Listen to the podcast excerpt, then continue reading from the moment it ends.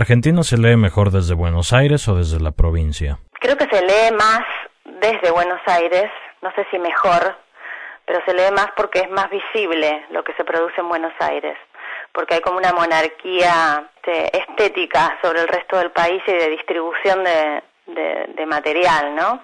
Me parece que, tenemos poca, poca noción de lo que pasa en el resto del país.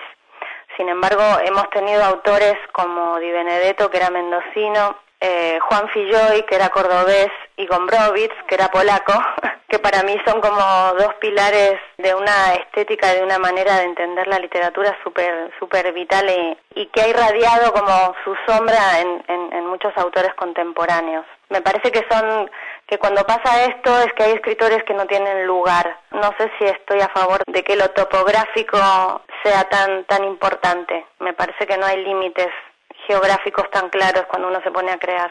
¿Crees que existan ideas comunes en la literatura argentina actual? Creo que hay algunos territorios que se, que se tocan y lo que veo es que hay una oscuridad común, eh, como una apuesta a lo que no brilla y cómo eso se traduce en imágenes.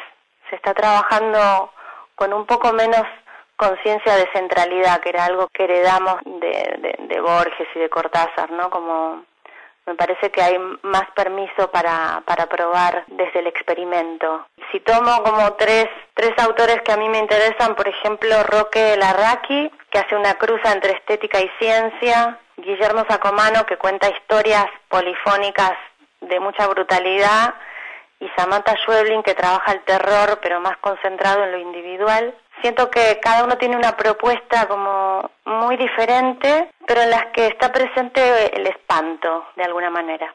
Al leer y al escribir, ¿prefieres una crónica realista o un cuento fantástico? No, el cuento fantástico. Lo realista me parece como una mentira, con pretensión de verdad.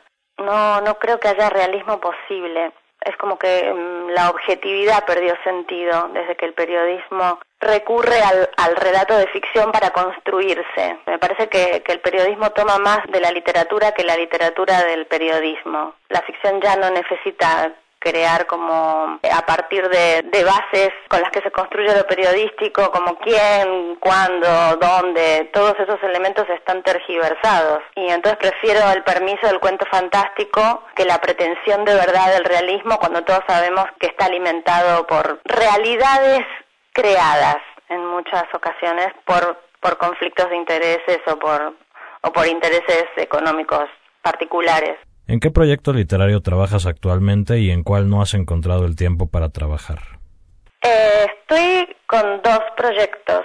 En realidad estaba escribiendo cuentos para, para otro libro de, de cuentos o relatos, no hago mucha diferencia, y había dejado abandonada eh, o desmayada una novela en la página 50 más o menos, y después de, de escribir unos 10, 10 cuentos, sentí la necesidad de volver a ver qué había pasado conmigo en ese, en ese otro que había quedado el proyecto, que no había encontrado el tiempo para trabajar, que es la segunda parte de la pregunta, este, que es esta novela, y la verdad que volví a ella y ya fui capturada. Así que ahora me, me paso el día pensando en esos personajes y en ese mundo y en ese objeto, y es lo que me toma la mayor parte del tiempo libre de escritura o libre de otras actividades. ¿A cuál autor latinoamericano vivo recomendarías leer?